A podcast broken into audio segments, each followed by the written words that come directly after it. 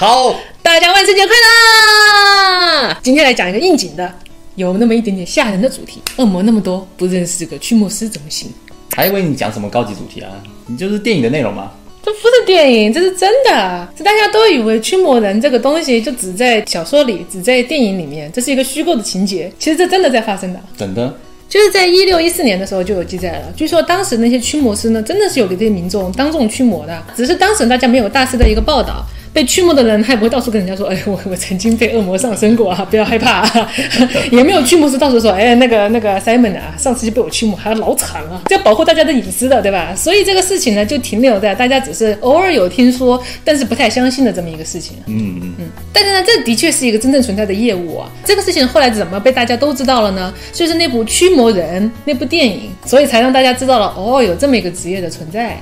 那部《驱魔人》呢，在那个年代可是引起了票房轰动的，就是吓坏了不少人。英国有很多地方都不准播了，就是吓人到什么程度呢？虽然很吓人，可大家都很爱看。很多地方的票都卖光了，有些人趴在门口想要进去看，而进去看的人呢也被吓得不行，有有的被吓到呕吐的，有人被吓到被抬出去的，就是到处有人听说说哦这个地方要放驱魔人了，马上那个救护车就在门口待命了，就随时抬人出来。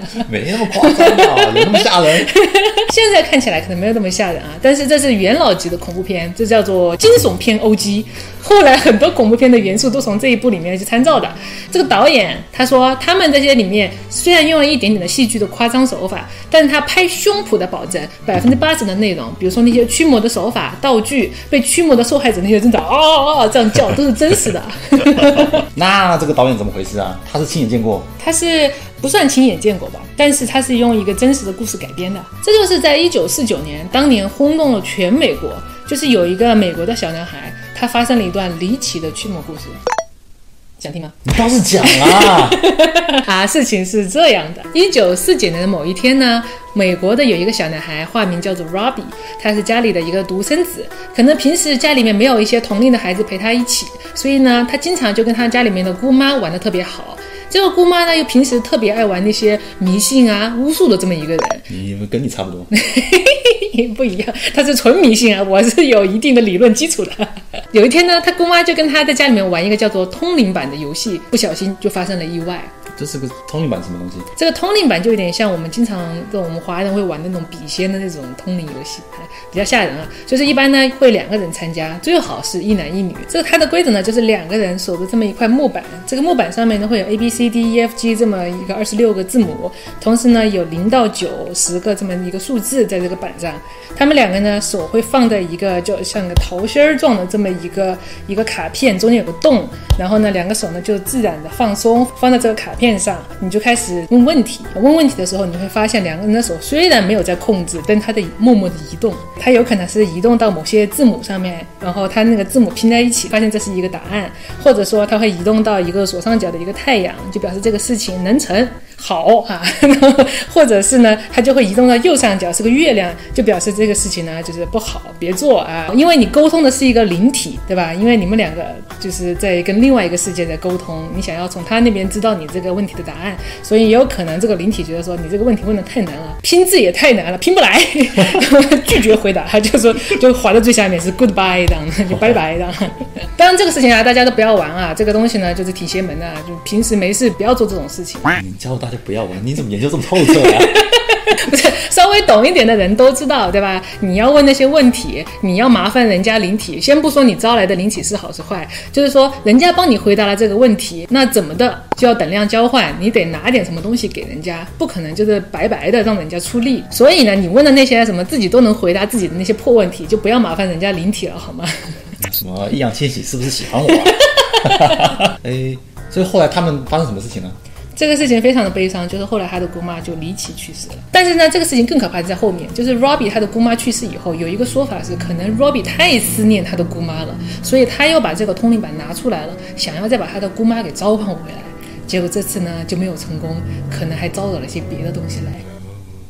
接下来呢，他们家里面就发生了很多奇怪的事情，比如家里的家具突然早上起来都挪了位置，墙上的画呢突然开始剧烈的摇晃，啊，晃到半夜才停。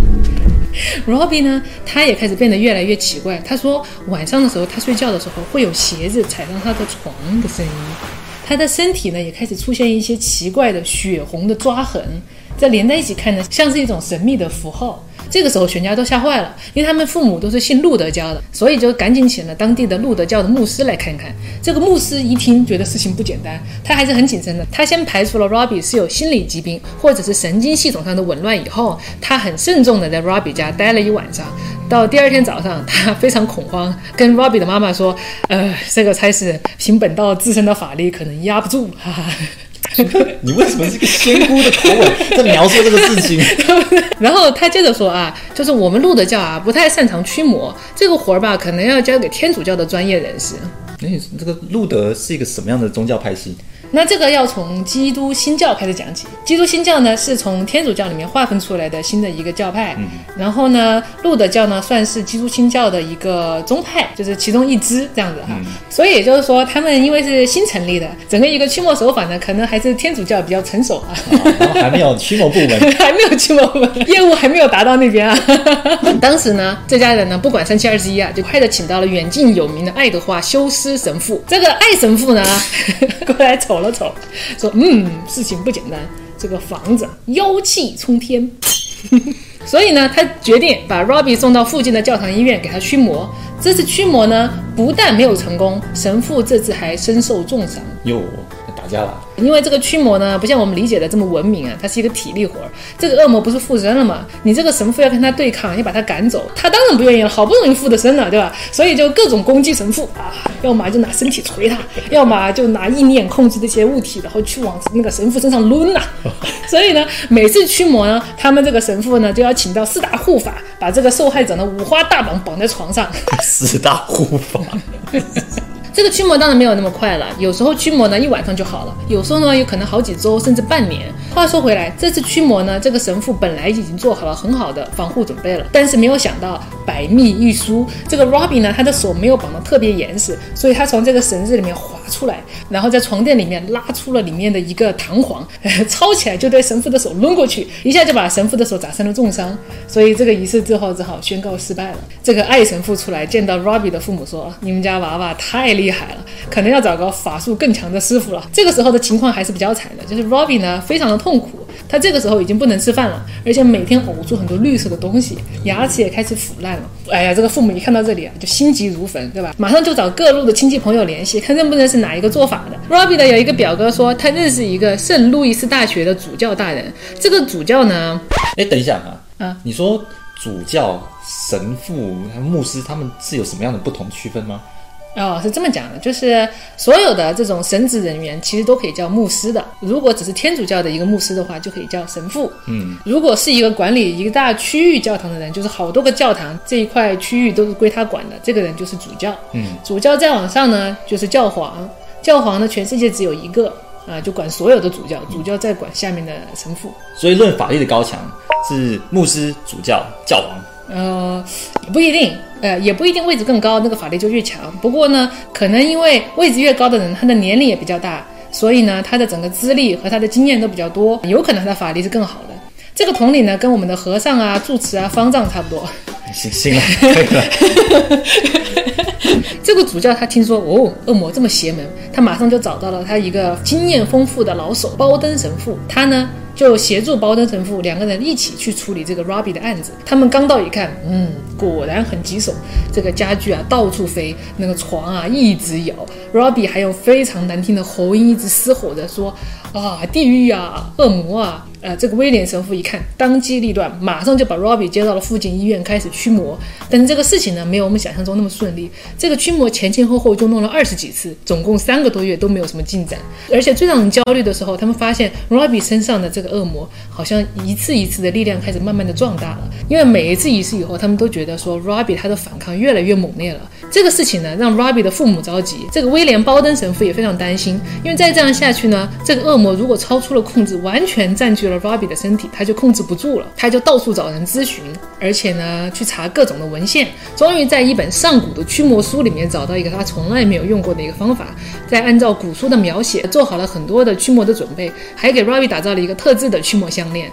等到四月一十八号复活节的那一天，所有的准备就绪，在仪式上，神父身穿驱魔服装，拿着圣水，手持十字架。对着恶灵大吼一句：“妖孽，休得无礼！”绝对不是这样讲的，人家是神父。好吗？他的意思就是说，哎，赶紧离开 Robbie 的身体啊！我代表上帝消灭你们啊！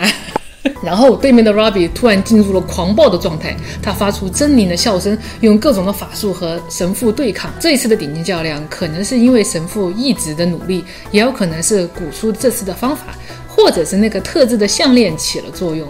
这一次，Robbie 的身体剧烈的颤动以后，恢复了平静。他睁开了眼睛，说了一句：“他走了。”所以这次的驱魔呢，前前后后折腾了几年，也惊动了当地的很多的牧师和神父。所以这个事情呢，轰动了全美国，有很多的记者呢，争相跑到他们这个地方来采访。后来呢，这个威廉·包登的神父呢，觉得他这次驱魔的过程非常的特别，他想要把所有的细节，比如说手法呀、道具啊、流程，都详细的写进了他的日记里面。这个事情呢，后来可能是这些记者的小道消息传出去的，也有可能是威廉神父的日记呢，被另外一个叫做威廉的小说家看见了。这个威廉的小说家觉得，嗯，不错，我要写一部叫做《驱魔人》的小说，而这个《驱魔人》的小说又大卖，又被一个叫做威廉的导演看见了。他说：“嗯，这个不错，我要把它拍成电影。”所以就有了一九七三年的《驱魔人》。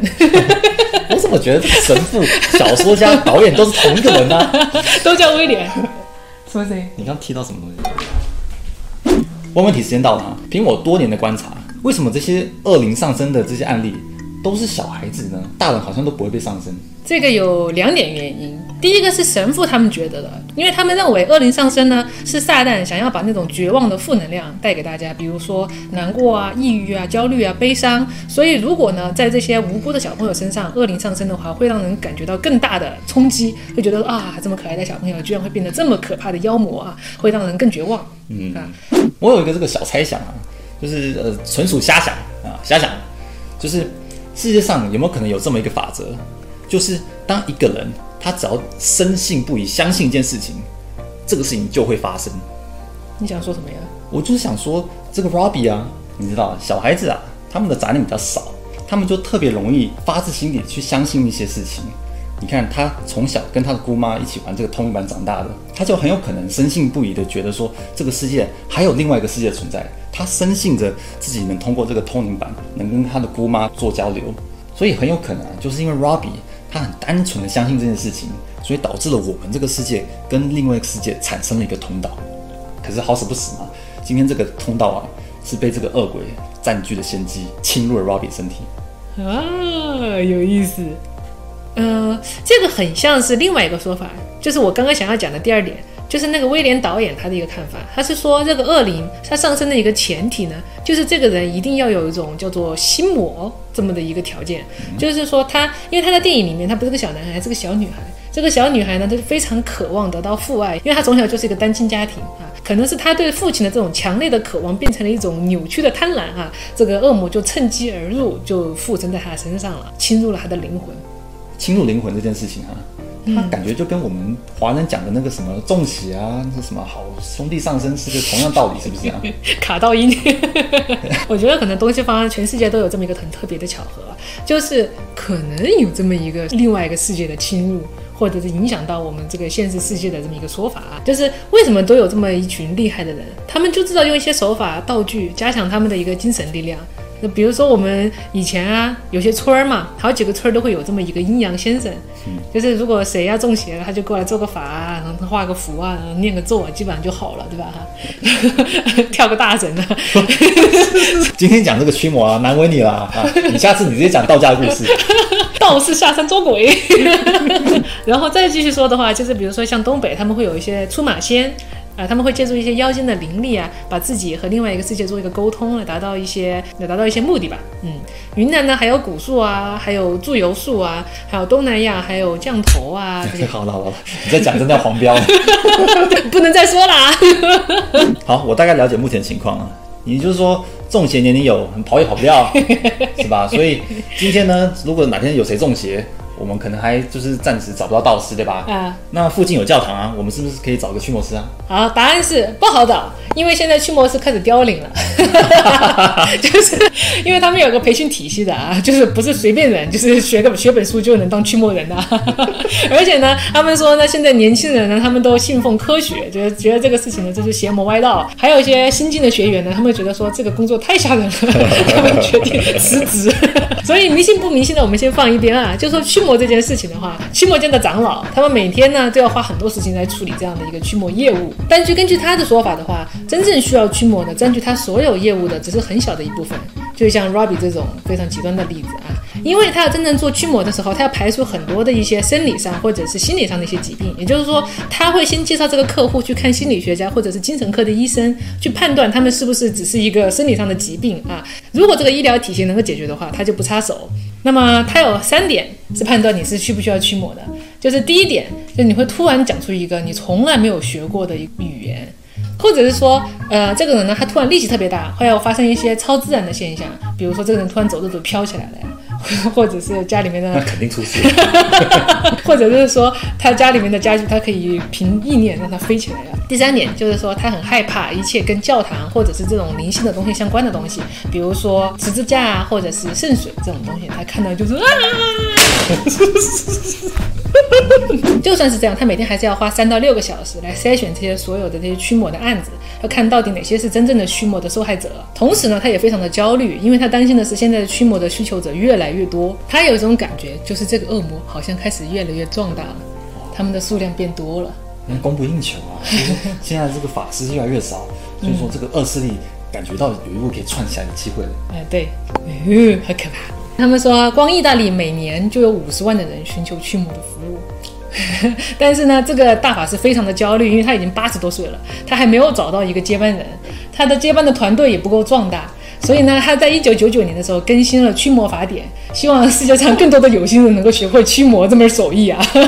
还前两年呢，他们还野心非常大，办了一个驱魔法师课，召集了全世界两百五十个顶级大法师过来修炼。呃，这个课程呢，里面还有神学家、心理学家、医生、犯罪学家、人类学家各种的专业人才来教他们。成功的毕业的话呢，会给他们发证书，还有证书啊？对，你要是一个合格上岗的一个状态。你那你说会不会说，哎，找一个？驱魔师啊，那个给我来一个那个考考过六级证驱魔的。哎，你是驱魔师是吧？我看个证。那你说这个驱魔法师培训课啊，就是不是现在有这个旅游的限制？那他们还要什么实行？啊，你是说需要远程教学驱魔魔法课 群聊？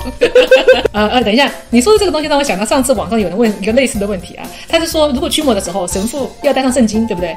但是如果把这个圣经放在一个电子书 Kindle 上面，还有法力吗？什么玩意儿啊？后来有人说这肯定行啊！现在我们茅山派都流行二维扫码一键扫雷，就是一扫码，那个九天雷阵就晃起来。